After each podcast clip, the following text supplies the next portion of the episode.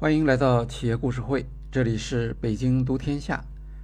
本期我们讨论的企业案例是著名的商业期刊《哈佛商业评论》。《哈佛商业评论》最近刚刚度过了百年的诞辰。呃，不久之前在上海，《哈佛商业评论》中文版还举办了一个大型的直播活动。我们今天的案例呢，主要是围绕着《哈佛商业评论》一百年的历史。试图回答三个问题。第一个问题是，《哈佛商业评论》作为一家媒体，它成功的背景和过程。第二个问题是，《哈佛商业评论》如何在学术与商业之间选择适当的定位。第三个问题是，当数字化时代来临的时候，作为一家传统的媒体。哈佛商业评论如何去制定它的变革方案？整个节目大概会分成三期音频来播出。今天是第一期，从哈佛商业评论的历史背景开始讲起。我们知道，最早的 MBA 教育是在哈佛商学院，时间呢是一九零八年。呃，所谓的 MBA 教育呢，它是一个专业硕士学位，学生是要本科毕业之后，至少你要拿到一个其他专业的呃本科毕业的文凭啊，然后呢，你才能够去申请呃 MBA，它是一个硕士学位。当时呢，哈佛商学院在商业教育里面还并不是像今天这样的一个。完全不可动摇的啊，第一名的地位。实际上，美国那个时候商业教育的先驱是宾夕法尼亚大学的沃顿商学院，这是在美国第一家开设商业教育学位教育的院校。呃，当然，一直到今天，沃顿商学院仍然是呃全美商学院排名前三名的有力的竞争者。当然，哈佛商学院要想。后来居上，那么他就必须做一些大胆的创新。到了一九二二年，哈佛商学院发起了管理教育中一项具有深远意义的变革。这项变革呢，就是案例教学。呃，案例教学实际上是从法学院的课程里面挪用过来的，因为商业和法律教育呢有它的。相似的地方，就是不能是纯学术的教育和研究，还必须在实际中去应用和检验。那么，法学院采用案例研究的方法是比较成功的，所以商学院呢也去借鉴他们所使用的这种方法。采用案例教学之后呢，就要求学校的老师他要去撰写。课程上所使用的这些案例，那由此呢，就使得老师呢从撰写纯粹的学术论文，增加了一项，呃，撰写相对通俗的、有吸引力的案例材料的这个工作。呃，因为案例它不光是要，呃，体现呃管理学的理论概念、分析框架，重要的是呢，它要提供一个实际的企业背景。然后其中还要有决策的步骤，案例本身呢要让学生能够理解，而且呢能够去讨论，所以案例的写作和学术论文的写作它是不一样的。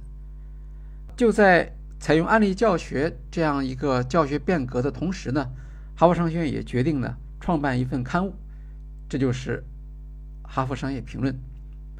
在这个意义上来说呢。哈佛商业评论本身呢，就是哈佛商学院案例教学创新的一个部分。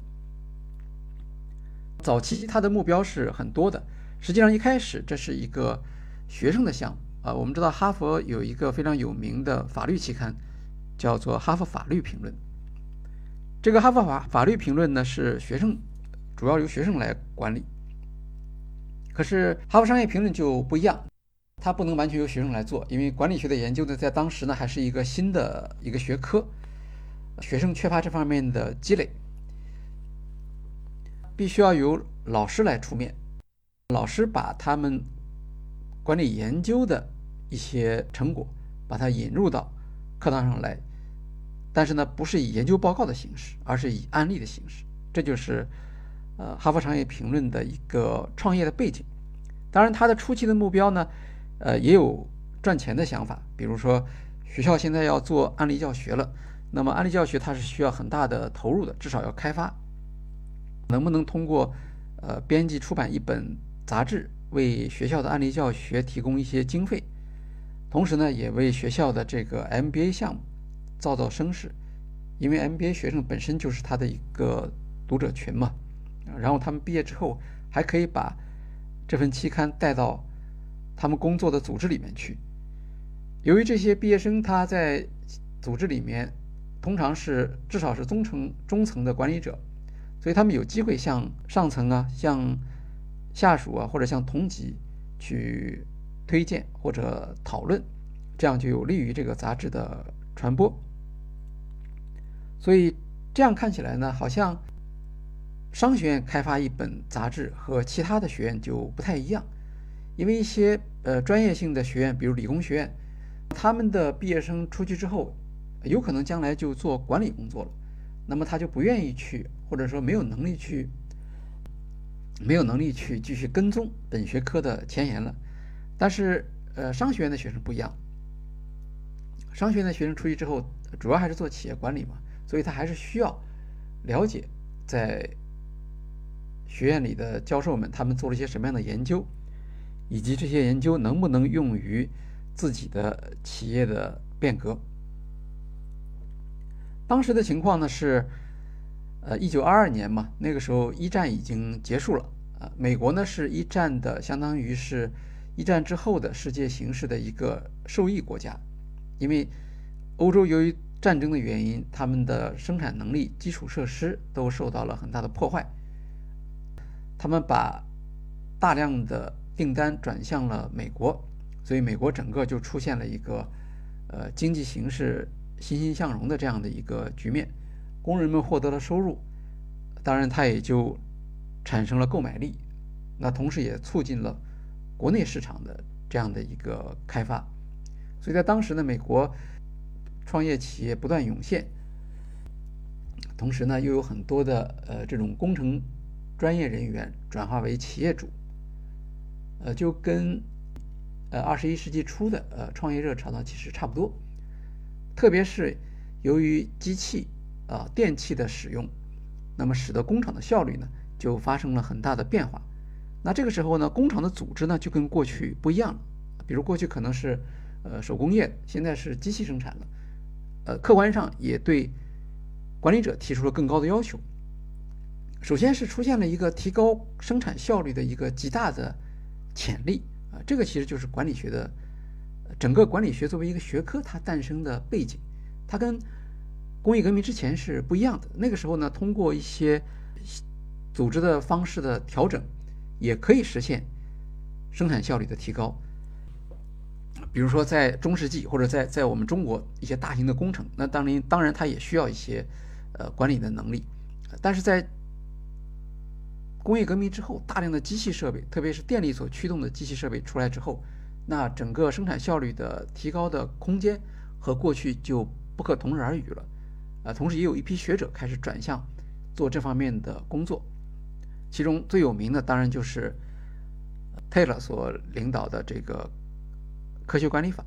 呃，的确，科学管理法对于企业主呃有很大的吸引力，它的确能够呃从根本上改进生产的效率。呃，的确也产生了一大批的能够适应大众消费的这种产品。那么反映在商学院教育上呢，呃，它也迎来了一个比较好的时发展机会。在一九零八年的时候，哈佛商学院的第一批学生是三十个学生，十五个教授。但到了一九二二年的时候呢，它的学生规模已经扩大到五百人了，而且仍然是供不应求。我们看到有很多的竞争的报名的情况。这样的话呢，等于他就要，呃，要推出一部分学生，这些学生就不能够到他学校里面来。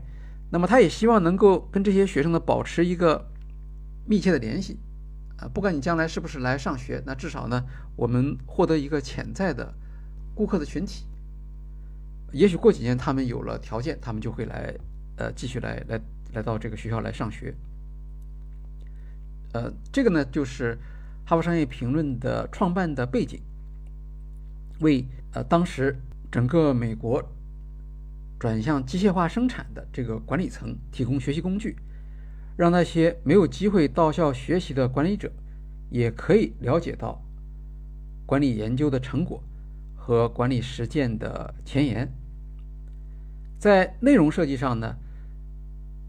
《哈佛商业评论》的参考对象就是我们刚才提到的《哈佛法律评论》。《哈佛法律评论》的一个特点就是，它属于实务学科的理论研究，既要能够体现学术研究的前沿成果，又要能够让实务人员呢获得在工作中的实际的注意。当然，《哈佛商业评论》还考虑到它的读者中。会有一部分是无力支付学习费用的年轻人，呃，他们有野心，他们也愿意学习，但是没有这个经济条件，那么他们也是他的读者。在这个意义上，《哈佛商业评论》就相当于穷人的 MBA 教材。当然，我们前面提到了，呃，他的动机之一是为学校创收。可是呢，呃，在《哈佛商业评论》诞生之后，差不多有二十五年的时间，到今天一共是一百年嘛。那么前四分之一的时间里，这本杂志没有赚到钱，这和他们初期的设想是不一样的。那许多人认为呢，造成这一现象的原因和商学院当初给这本杂志制定的价格标准有关系。呃，我们看在二零一二年，哈佛大学出版社有一位。高级编辑叫做 Julia Kirby，那个时候是《哈佛商业评论》的九十周年，呃，他当时做了一个回忆，他说这个决策和主持《哈佛商业评论》创刊工作的时任院长 Wallace Dunham 有关系。Wallace Dunham 呢，他是哈佛商学院的第二任院长，呃，显然很多人是没有听说过他的名字的，这个很正常。啊，虽然哈佛商学院很有名气，但是，呃，大概历任哈佛商学院的院长却，嗯，不算是特别有名吧。因为我估计很难，大家很难是说出，哪怕是一个院长的名字。我们这边呢，对对他的呃刚刚离任的这位院长比较熟悉，他叫 Nineteen Noria。那我们熟悉他的原因是因为我们这个节目是，呃，源自于他。我们这个节目的标题叫做战略组织领导力。啊，这个是他在担任哈佛商学院院长期间，对于管理学教教育的这个理论框架的一个提法。但是现任的这个院长也是印度人，呃，那我们就不知道了。呃，可是提到 Wallace Dunham，虽然大家都不知道他是什么样一个情况，但是呢，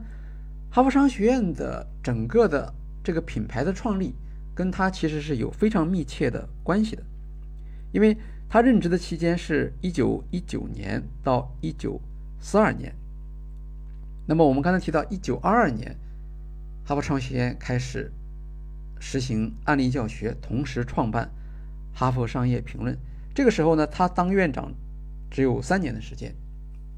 他一共当了二十三年时间的院长。那么前期大概是他当院长之后。还是希望有所作为，所以就跟学院的这些教授们，他们一起做了这样的一个教学上的一个创新。那今天呢，大家一提起哈佛商学院，首先想到的，不见得是他是作为第一个 MBA 项目，而是说他是第一个做案例教学的，并且是目前仍然是世界上案例教学的顶尖学校。很多学校。并不像哈佛商学院这样采用案例教学，因为它是完全用案例教学的。呃，一名哈佛商学院的 MBA 学生在毕业之前是要学习五百个商业案例。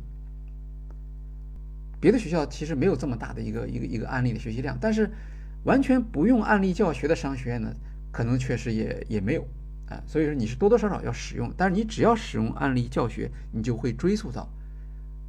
第一家使用这种教学方法的商学院——哈佛商学院。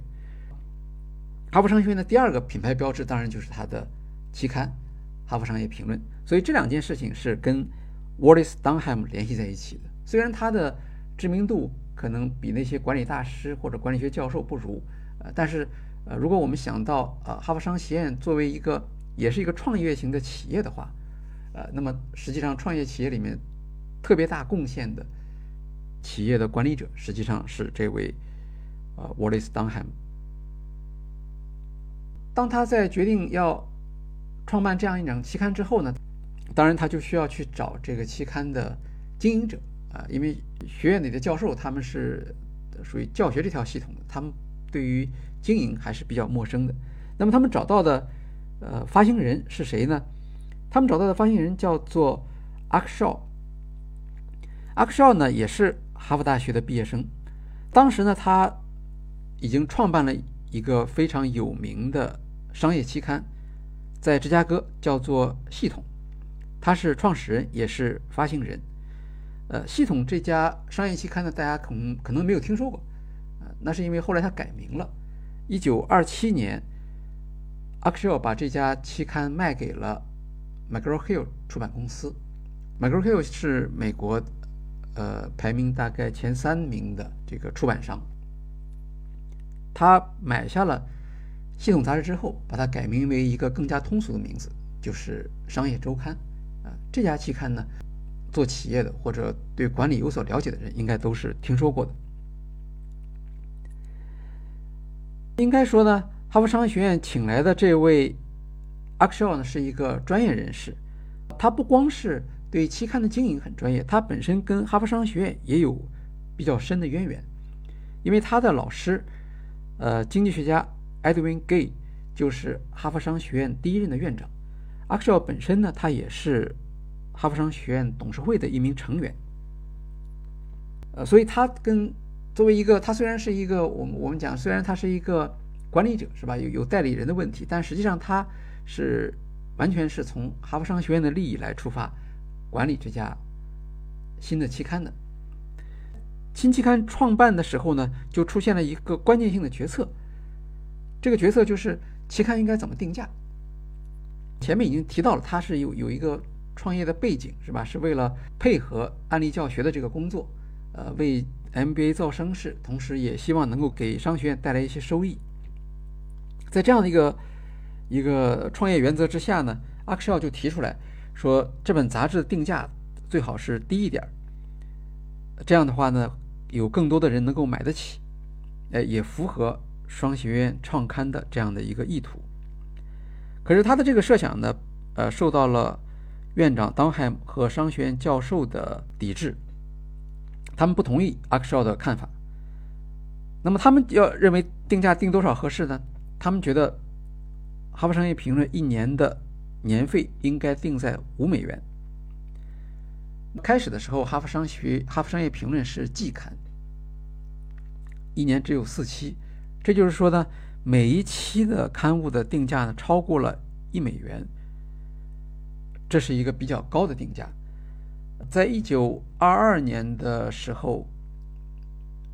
一磅面包大概是十美分，是这样的一个一个概念。那么我们可以看看同类的产品，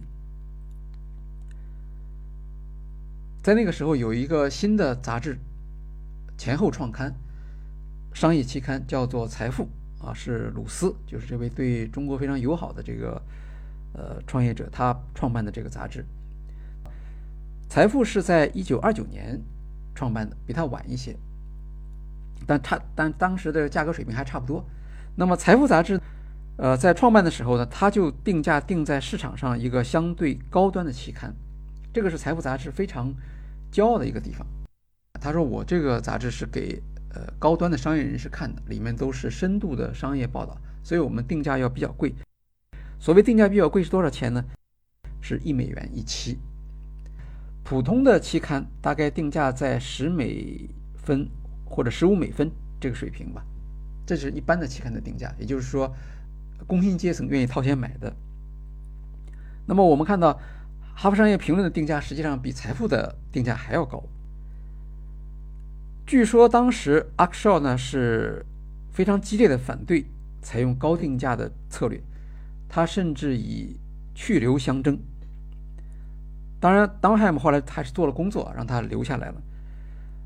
呃，这里面这个定价的争执的背景到底是什么呢？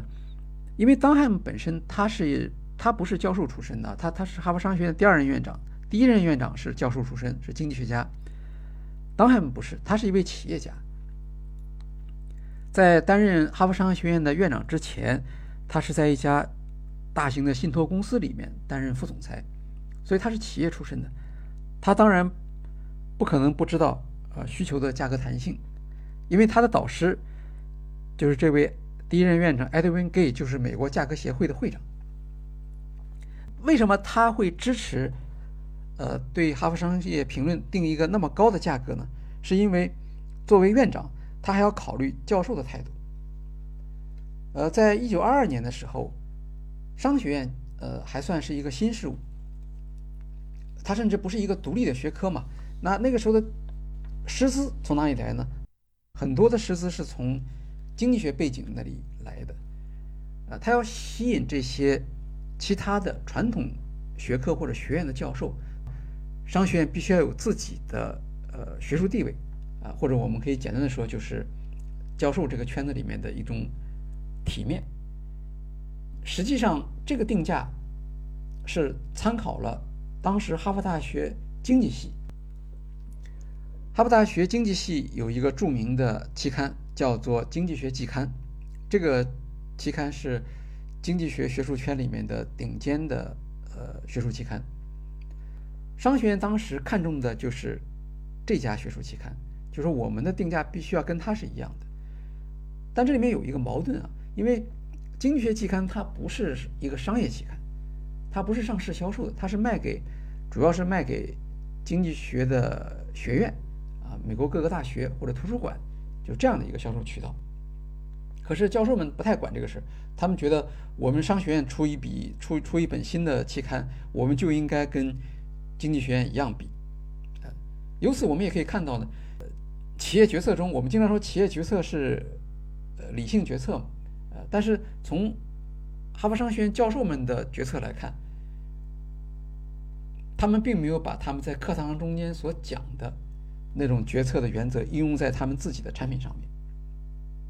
当然，你可以，你也可以说它有它的合理性，是吧？我我们也也也是教授写的这个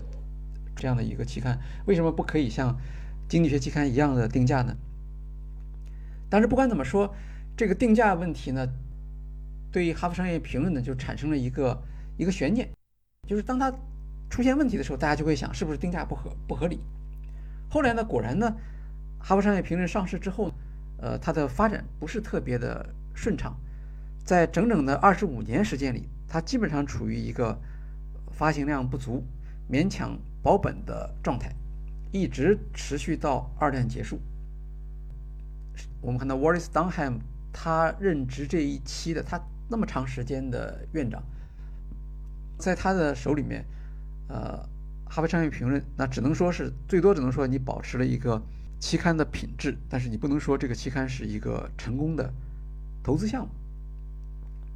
到了二战结束以后，学院就接手了这个杂志的出版业务。也就是把这个杂志呢收回到学院来，自己来管理了。得益于战后的和平发展的环境，再加上美国企业和美国大学它的世界影响力逐步提升，这个杂志的发行量呢，呃，终于是有了一个起色。在一九二二年创刊的时候，《哈佛商业评论》的发行量是六千份，到了一九四五年，也只有一万四千份。二十多年的时间，只增加了呃一倍多一点。但是到了一九六五年的时候啊，这个杂志的发行量呢，就已经达到了一个新的一个高度了。呃，我们看到它的发行量是八万三千份，相当于第一个二十年增加了一倍半，第二个二十年一下子就增加了五倍。这中间发生了什么特别的事情吗？呃，在。二十年代到四十年代和从四十年代到六十年代，呃，的确因为在四十年代末以后到六十年代中，呃，商业教育呢出现了一个重要的市场环境的变化，就是商学院普遍开始设置一种新的教育项目——高管教育项目。呃，后来绝大多数商学院呢，把这类高管教育项目呢称为 EMBA，这个大家都已经很熟悉了。这个事情的发生的时间就是在二战结束的时候，最早的好像是芝加哥大学，它是在一九四三年开始做；哈佛大学是一九四五年开始做高管培训，呃，几乎其他所有的商学院也都开始做。一开始的原因是，呃，战争结束了，那么大量的这个军人他要退伍，然后转到企业里面去工作，啊，这个时候呢，就各个层次都缺少。商业教育，啊，基层的管理者缺少商业教育，中层的管理者也缺少商业教育。而如果像以前那样的研究生项目，两年按部就班的来学习呢，就来不及，所以就采用，呃，就跟我们办教育、民办教育一样，呃，学制要缩短，课程内容，呃，压缩，让他们尽快的能够掌握，呃，这就是高管培训项目的这样的一个市场需求的背景。呃，但是商学院很快就发现，呃，这个不是说是为了为了解决社会问题，而是说他们创造收入的一个主要的来源。那今天说起来，EMBA 大家就会想到它的收费是比较高的，啊，所以有这种说法，就是你你可以在 EMBA 里建立你的社会网络，因为都都是一些呃企业里面的现任的高管去读这个学位。各大商学院都有积极性去做这个项目，说一下子高管培训或者 EMBA 就全面开花，到处都都有了，啊，而且确实也是赚钱，一直到现在还是这样。呃，我们知道，即使像哈佛商学院这样的，呃，私立的这种这种学校，它的收费是很高的，那么它的 MBA 项目到现在为止还是亏钱的，赚钱的就是高管培训项目。当然，他没有 EMBA 这个学位啊，他他只是就叫做高管培训。呃，哈佛商学院靠学费是养活不了自己的，他完全是靠着高管培训、哈佛商业评论这些出版的收入，再加上校友的捐赠，才能够维持住那么一个庞大的精英的教授的团体。好，虽然 EMBA 在在课程的深度上，或者说在学习的系统性上啊，比不上 MBA 学位。但是 EMBA 也有很大的好处，因为它是一个速成的，这样你学了之后，大部分的学员多少是对于管理学有一定的了解，也具备一定的分析的能力和理解学术文献的能力了。这样的话呢，就导致了 EMBA 的学员，也就是受过一个压缩版的商业教育的这些高管，他们可能更愿意阅读像《哈佛商业评论》这样的。带有一定的学术性的期刊，而不只是去看，跟一般的企业管理者一样啊，喜欢看财富啊，喜欢看商业周刊这样的比较通俗和流行的商业杂志。这就是一个新的一个市场需求，呃，所以我们后来看到它的呃订阅数大量的增加，呃，实际上很可能反映了高管商业教育项目的兴起。当然了。和 MBA 学院不一样，EMBA 学院呢，它对课程也好，学习材料也好，它的要求会更加的偏向实务，因为他们已经没有在学术上去进一步做追求的这种，呃，通常是没有这样这方面的想法的。学术期刊也要对他们的需求做出反应，但是纯粹的学术期刊其实是没有办法去做一个什么样的改变来满足他他们的需要的。但是，像《哈佛商业评论》这样的半学术、半商业的期刊，就可以做，很灵活。它是市场上最早对这些高管的需求做出反应的期刊之一。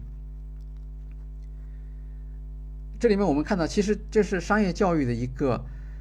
一个正的外部性，对吧？你你商业教育培养出了能看懂管理文章的这些高管，那么它实际上呢就变成了。哈佛商业评论的用户，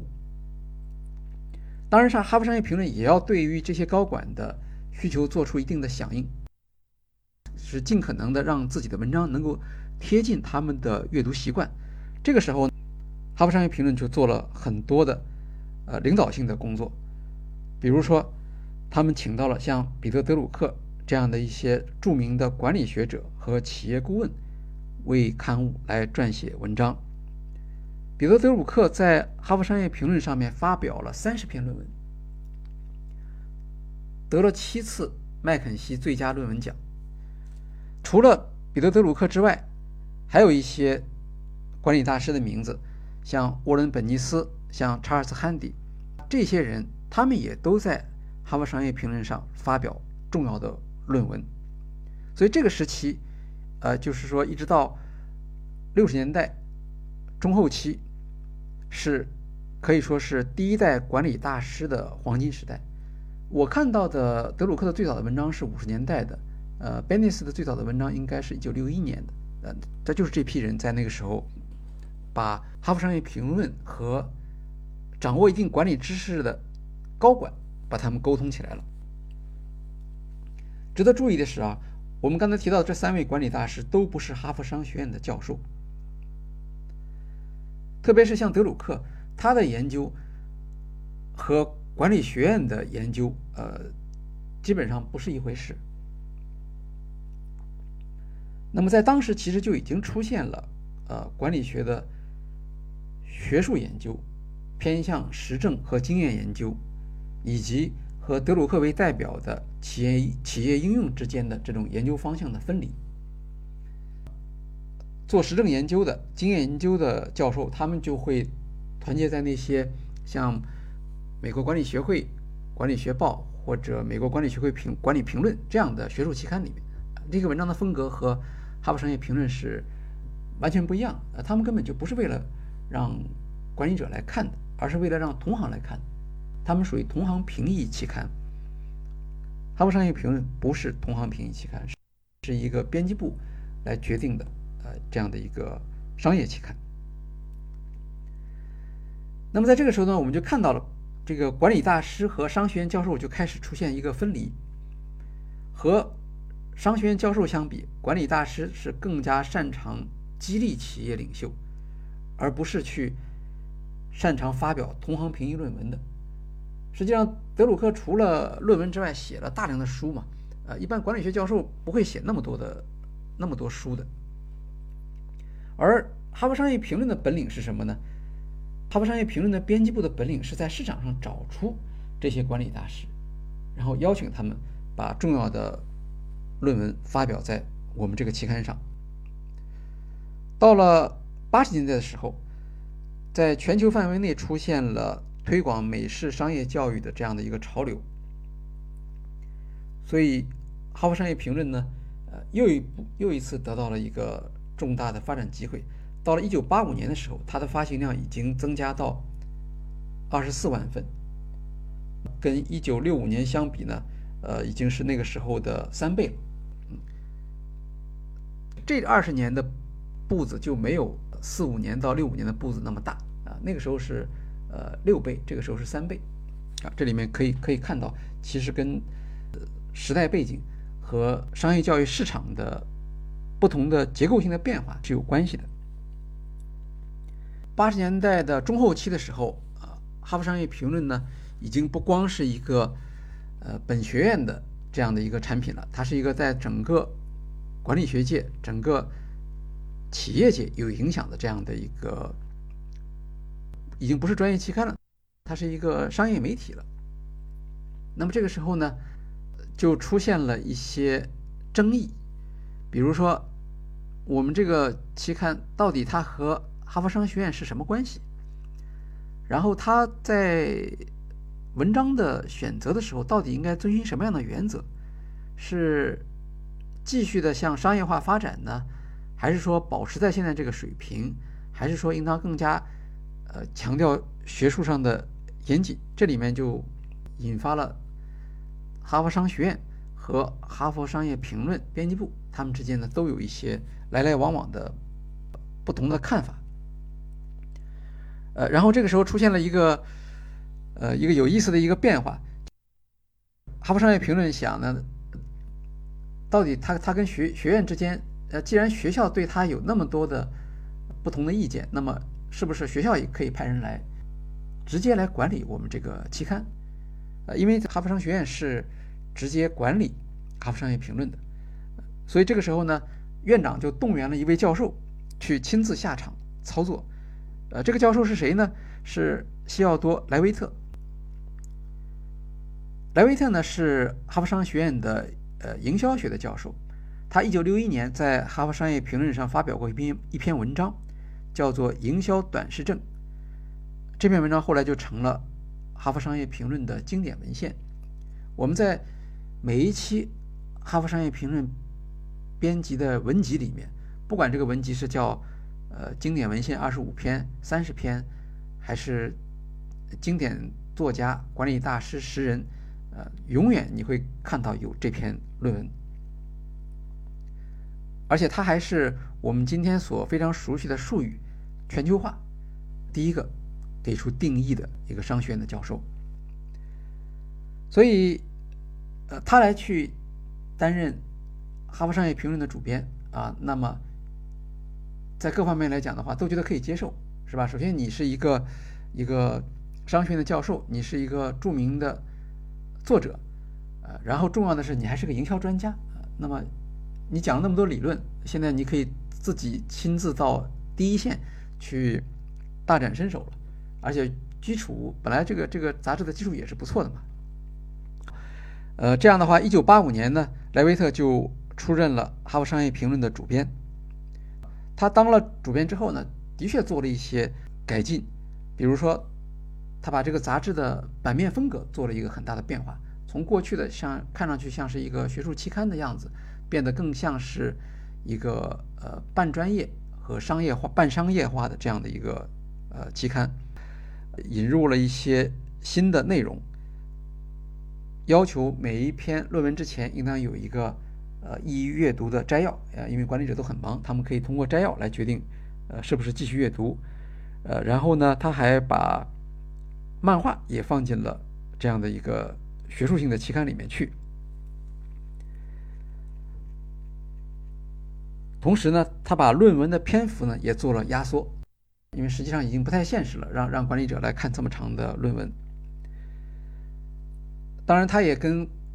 管理学院的教授，也就是这个期刊的作者啊，去做了一些沟通，那么希望他们能够改变一下他的文风。实际上这个并不容易，对吧？因为教授他首要工作是发表学术论文嘛，要要求每一个教授能够在学术论文的写作风格和商业性的呃期刊的论文的写作风格之间随意切换，这个并不容易。莱维特当然他自己很擅长，可是以他的能力也不见得能够说服他的同事们去做好这样的转变啊，所以他当时也很着急。他曾经呃说过一些刻薄的话，他说我们这个。期刊呢，其实是很不能、很不很难做好的，呃，因为什么呢？因为它的作者是那些不会写文章的人，而他的读者呢是那些看不懂文章的人，不会看文章的人，不会写文章的人写给不会看文章的人，那这样的一个期刊怎么能够真正的像大家所期望的那样，不断的销量不断的增长呢？这个是很难做到的。所以在在期刊的写作方面，他对教授们提出了一些新的要求。不过，在所有的变化中间，最重大的一项变化，呃，却是出乎意料的。呃，他担任了主编之后，在杂志的定价方面做了一个非常激进的改变，直接把《哈佛商业评论》的定价提高了一倍，把单页广告的价格提高了百分之五十。回应我们前面所提到的，在他的创业的时候，就因为价格问题引发过争论。那这一次他的涨价的行为同样引起了各方面的非议，不光是来自于市场上的啊，因为那些经销商啊什么之类，他们当然会会有看法是吧？读者也也有不同的意见，呃，即使是商学院的教授，他们也有不同的看法。在涨价之后，可以想象一定会出现呃定数下降的这样的一个情况，包括广告也减少了。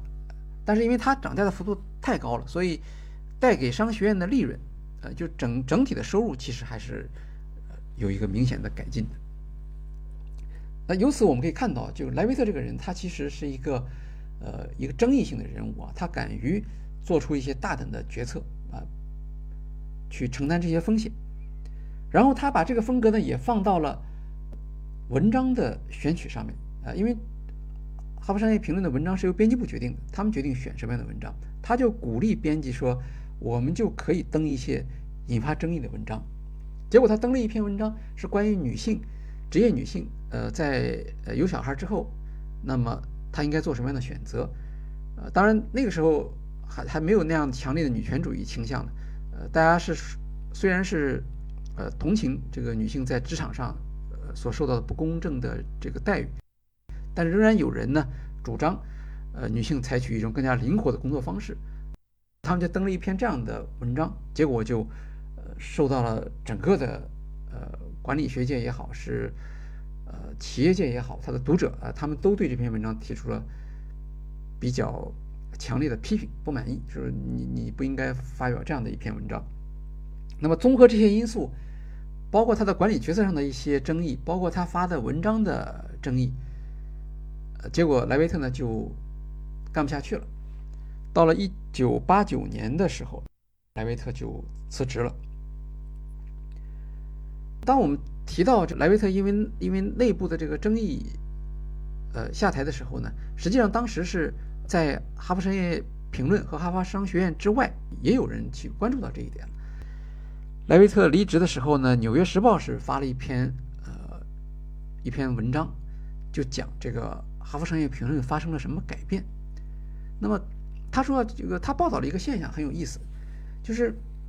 如果一个一个杂志的变化是一个正常的一个转变的话，那它有很多的程序是要遵循的。呃，我们先来看任期：一九八五年任主编，一九八九年离职。四年的时间，如果是学术期刊呢，其实是很正常的啊，甚至学术期刊的主编还可能比这更短。但是像商业期刊呢，就没有这种限制啊，有的时候任职期间是很长的。像现任的《哈佛商业评论》主编阿迪伊格纳西乌斯，他是二零零九年上任的，一直干到现在，然后还没有退休的迹象啊，这这这一下已经是多少年？十十多年过去了。所以，首先来说，莱维特在离职的时候，他的任职的期间应该说是比较短的。那第二个呢，就是他离职的时候啊，哈佛商学院采用了一个奇怪的做法，就是悄无声息，跟谁也不说，就让他悄悄走了，换了一个新的主编。很多人是在一九八九年的秋季这一期的那一期的期刊上看到主编的名字不是西奥多·莱维特了，这才知道。换了主编。刚才我们提到了，应该有一个正常的流程，是吧？他他干了所谓的没没有功劳也有苦劳嘛，大家总要有应该有个有个认可，有个告别书啊，然后新人有一个感谢啊，什么等等都没有啊，所以肯定是这中间是出了问题的。一般推测是他得罪的人太多了。后来在《纽约时报》的采访中间呢，莱维特也承认了，因为他他的行事风格比较激进嘛。所以他既得罪了《哈佛商业评论》编辑部的这些人，因为他是一个空降兵嘛。过去那些人都是专业的期刊编辑，他是从商学院来的，啊，相当于是从母公司垂直空降的这么一个人，呃，他跟那些人关系搞得不太好。同时呢，他又得罪了他的商学院的教授同行，啊，这个也很可以理解，对吧？你你你去担任了一个杂志的主编，呃，绝大多数情况下。不是巩固了你和朋友的关系，或者升华了你和朋友的关系，通常是你会会会发现这些朋友最后跟你反目成仇了。在任何国家、任何地方都是一样的。好，莱维特离职之后，谁来接任呢？这个也很有意思。接任的话，哈佛商学院的院长决定呢，还是派一个教授去接任他。那他找的谁呢？找的是罗萨贝斯坎特。这个女教授啊，是哈佛商学院的首席教授，她去接任，呃，莱维特。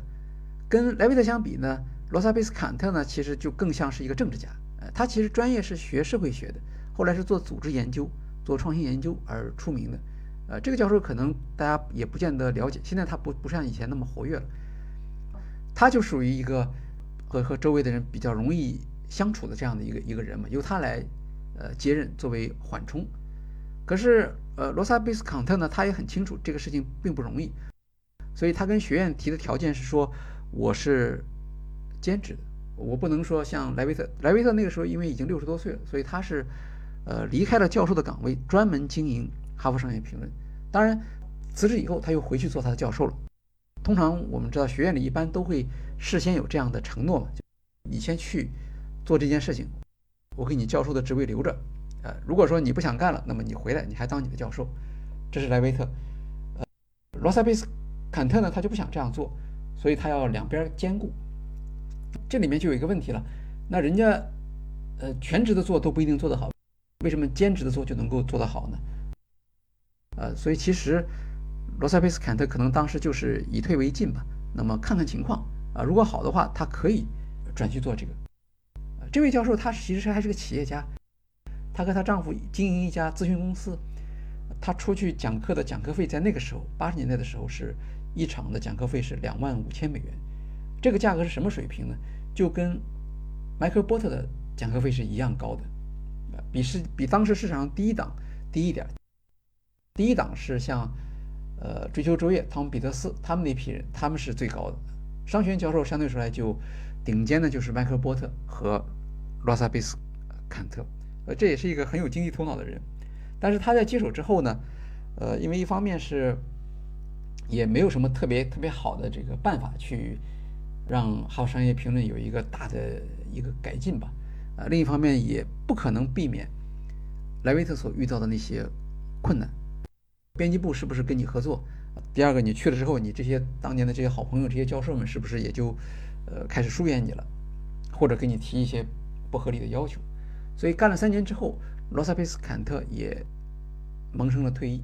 他也不做了。啊，从此之后呢，哈佛商学院的教授再也没有人来到第一线去亲自去抓起这个《哈佛商业评论》的这个编辑工作。这样的一个挫折，其实也很好的体现了，呃，《哈佛商业评论》作为一个跨学术和跨商业的这样一个期刊的，呃，它的定位。那这样的一个期刊由教授来担任主编，是不是好？至少经过这两任的检验来看，看起来不是特别好。那原因是什么呢？原因其实恰恰是因为这个期刊本身它的特点，呃，它的真正的购买期刊的读者是什么人？然后你作为一个教授，你当主编的时候，你会遇到什么样的困难？所以这这里面大家也都是吸取了教训嘛。到了罗塞贝斯康特之后，呃，《哈佛商业评论》就一直是。又回到了专业人员的手中，并且一直保持到今天啊，这是中间的一个一个插曲。那么我们来看看高管和《哈佛商业评论》的关系。呃，虽然说这个杂杂志历史上它是不赚钱的，但是在过去那个呃 Wallace Dunham 他当院长的期间，其实这个工作也没有停下来啊，或者说他的努力也并不是白费的，因为在那个时候呢，呃，他的主要精力还是在案例教学上面。那么，通过案例教学、案例的写作，在这个过程中间，呃，同时让教授们在《哈佛商业评论》上发表文章，呃，这样的话呢，哈佛商学院呢，其实是慢慢的发展出他们的教授的一种独特的能力，就是有一种写作方法，能够把严格的学术研究成果转化为一线管理者能够理解和阅读的文章。这个也伴随着。哈佛商业评论文章的主题或者选取的内容，它的改变。一开始的时候，因为他的教授们是来自于经济学背景嘛，所以他的文章是关于产业结构改造、关于财务管理、关于如何运用泰勒的科学管理法来提高生产率这样的这样的一些文章。后来出现了著名的货仓实验，是吧？这个也是哈佛商学院的教授梅奥教授做的实验，然后。人际关系运动开始流行起来了，呃，这个人际关系运动也就标志着现代意义上管理学真正的成熟起来了。后来就是像赫斯伯格这种呃员工激励的问题啊，或者是罗杰斯他们的文章，这是心理学背景的。然后就是像莱维特这批人了，他们是以顾客为中心的消费者权利。后来当然还有关于领导力。以及组织管理等等这方面的大量的这个新的主题，这个是呃《哈佛商业评论》本身内容的在历史上的一些变化。然后我们再来看它的作者，作者呢也发生了改变。总体来讲是越来越丰富，越来越有代表性。一开始的作者当然主要是经济学专业的背景的，后来开始增加了心理学家、社会学家、历史学家、人类学家，呃，甚至是神经科学的学者。而且呢，这个作者的群体呃比较分散，不光是来自商学，甚至主要不是来自商学。在一九三一年的时候，当时做了一个统计，就是哈佛商学院的教授。为《哈佛商业评论》写了六十三篇文章，而外部的专家贡献了两百一十六篇文章。啊，所以这里面看到一个一个比例，就是虽然它是哈佛商学院下属的期刊，呃，但是本校作者的比例其实并不高。到了一九五五年的时候，当时当总编辑的这个叫 Edward Bursk，他做过一个报告说。我们这个《哈佛商业评论》的文章里面有百分之二十是来自本院教授，百分之二十来自其他商学院的教授，百分之四十来自企业高管，百分之二十来自律师、政府官员和劳工领袖。整体上来看，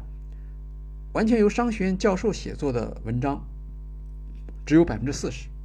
啊，还有其他的大量的来自实务人员。当然，实务人员写的就不是那种长文了，可能就是一些意见了，或者是或者是一些分析。这是一九五五年的情况。今天呢，这个作者群呢有了一个变化，最显著的变化就是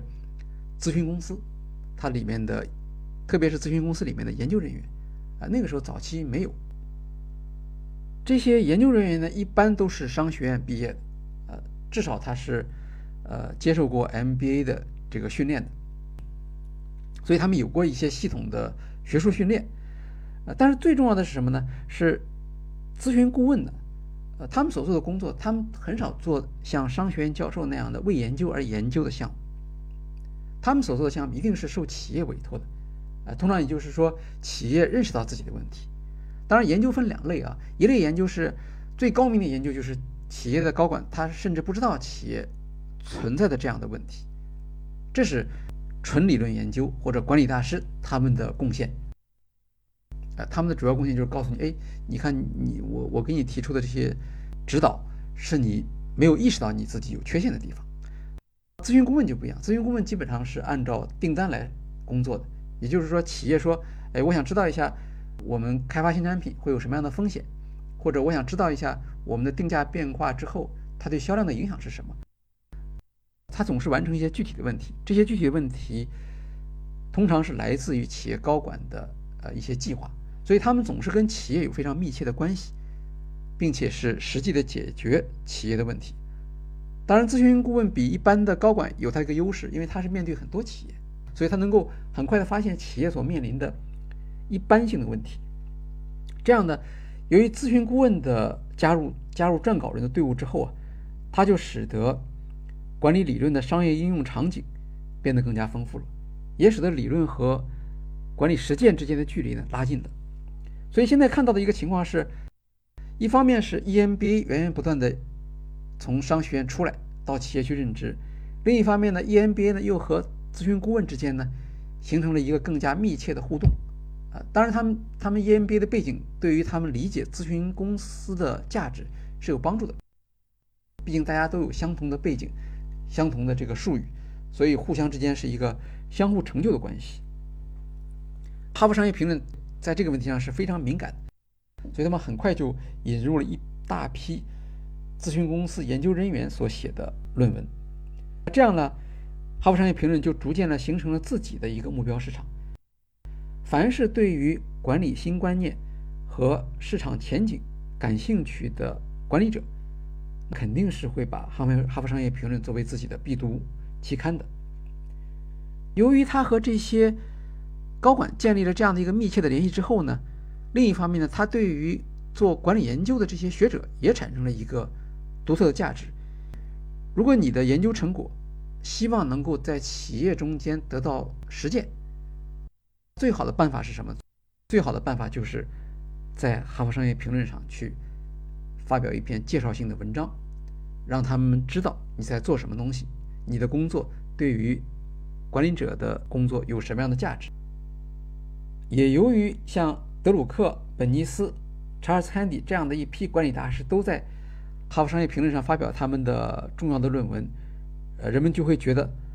哈佛商业评论》从事的是一个营造管理大师的行业。而这个营造管理大师的行业呢，我们可以把它分成两个阶段，这两个阶段都是跟《哈佛商业评论》联系在一起的。前面所提到的第一批，就是德鲁克他们这批人，这是。第一批管理大师的阶段，那个时候呢，管理大师还是一种，呃，就是野生的状态，它是它是自然产生出来的。然后，哈佛商业评论的编辑去找到他们。那后来呢就不一样了，后来的话，哈佛商业评论自己就参与了制造、生产，甚至是流水线生产管理大师的这样的一个过程啊。这个是要在九十年代。开始发生了这样的一个特别大的改变。我们后面还会提到，像《哈佛商业评论》对高管的影响，就是我们怎么看到它是对高管是一个真正的有影响力的出版物呢？呃，我们可以举两个例子。呃，第一个例子是哈佛商学院的教授 Clayton Christensen，他和英特尔的 CEO Andy Grove 的呃他们之间的一个故事。一九九五年的时候，Christensen 在《哈佛商业评论》上面发表了他那一篇著名的颠覆性创新的论文。但是后来，Christensen 回忆说啊，呃，他写了两篇论文，在两个不同的期刊上发表。呃，《哈佛商业评论》只是其中的一篇。但是因为《哈佛商业评论》，我们说到它和企业管理者之间的这种密切联系，在《哈佛商业评论》上发表的这篇文章，很快就产生了一个实际的效果。这是在英特尔内部，当时呢，英特尔公司的一位管理者，一个女性的管理者，她看到了这篇文章，她就拿了这个杂志去找当时的 CEO Andy Grove。Andy Grove 是一个非常没有耐心的人，他是绝对不会去看这样的文章的。这位工程师就跟 Andy Grove 说：“说你应该看看这篇文章，呃，按照这篇文章作者的观点，我们英特尔就快要死了。”当然，这话说的有点耸人听闻，呃，可是实际上我了解颠覆性创新理论的人都知道，这个其实就是 Christensen 的意思。那 Grove 听了之后就很感兴趣啊，说说真的有这这种事儿吗？呃，但是他还是拒绝去看这篇文章。相反呢，他直接拿起电话给哈佛商学院打电话找 Christensen，说我是谁谁谁，呃，我听说你写了这么一篇文章，呃，但是我没有时间看，呃，那你能不能到我们这儿来给我们讲讲？那个时候，格罗夫的地位已经是非常高了，就像企业教父的这样的一个地位嘛。克里斯滕森不认识格罗夫，但是他当然当然知道，跟格罗夫当面去谈、去介绍自己的理论意味着什么，所以他很高兴，他就专程去了一趟这个英特尔。关于他和格罗夫的他们在那如何讨论，啊，如何影响到企业决策，这个我们在过去的案例里面其实是讲过的。呃，就是之前我们有过一个叫做 Christensen 和颠覆性创新理论，啊，这个案例既有音频，也在公众号上有文字，大家有兴趣的话可以去看一看。我们在这里就不再讲了。总之呢，最后，呃，大家公认 Christensen 的颠覆性创新理论对于英特尔的决策，特别是生产廉价芯片赛扬的决策，起到了直接的推动作用。在这个之后。一九九七年，Christensen 呢就出版了他的最著名的这个作品《创新者的两难处境》。这个时候呢，英特尔已经已经做完了决策了。他这个书出来之后呢，Andy Grove 亲自去给他站台去吹捧这本书，好像是美国一九九八年的美国管理协会的大会上，呃，他们邀请 Andy Grove 去讲话，Andy Grove 就拿出这本书来说这本书如何如何好。在写这本书的时候，他已经运用了这本书里面所用的理论了。而当时呢，大部分的管理者其实还是通过出了这本书以后，特别是通过安迪·格罗夫的介绍以后，才知道有这么一个教授叫克里斯滕森，他提出一个理论叫做颠覆性创新理论，对于创业企业有着特别重要的影响。那么由此我们可以看到，当 Andy Grove 在赞扬 Chris Denson 提出的创新的理论的时候，客观上实际上也是对《哈佛商业评论》的影响力的一个背书。因为所有人都会知道，他不是上来就就出了一本书，而是因为他在《哈佛商业评论》上发表了论文，这篇论文影响到了英特尔，影响到了 Andy Grove，然后才有这本书，然后这本书才会畅销，是这样的一个一个逻辑。也正是因为这样的一个逻辑，使得后来《哈佛商业评论》出现了一个，或者说掌握了一种批量制造管理大师的这样的一个独特的能力，算不算是独特竞争力呢？这个我们在后面可以再来讨论。好，今天我们的企业故事会的节目呢就到这里结束了，后面呢我们还会有两期，欢迎大家到时收听，谢谢各位。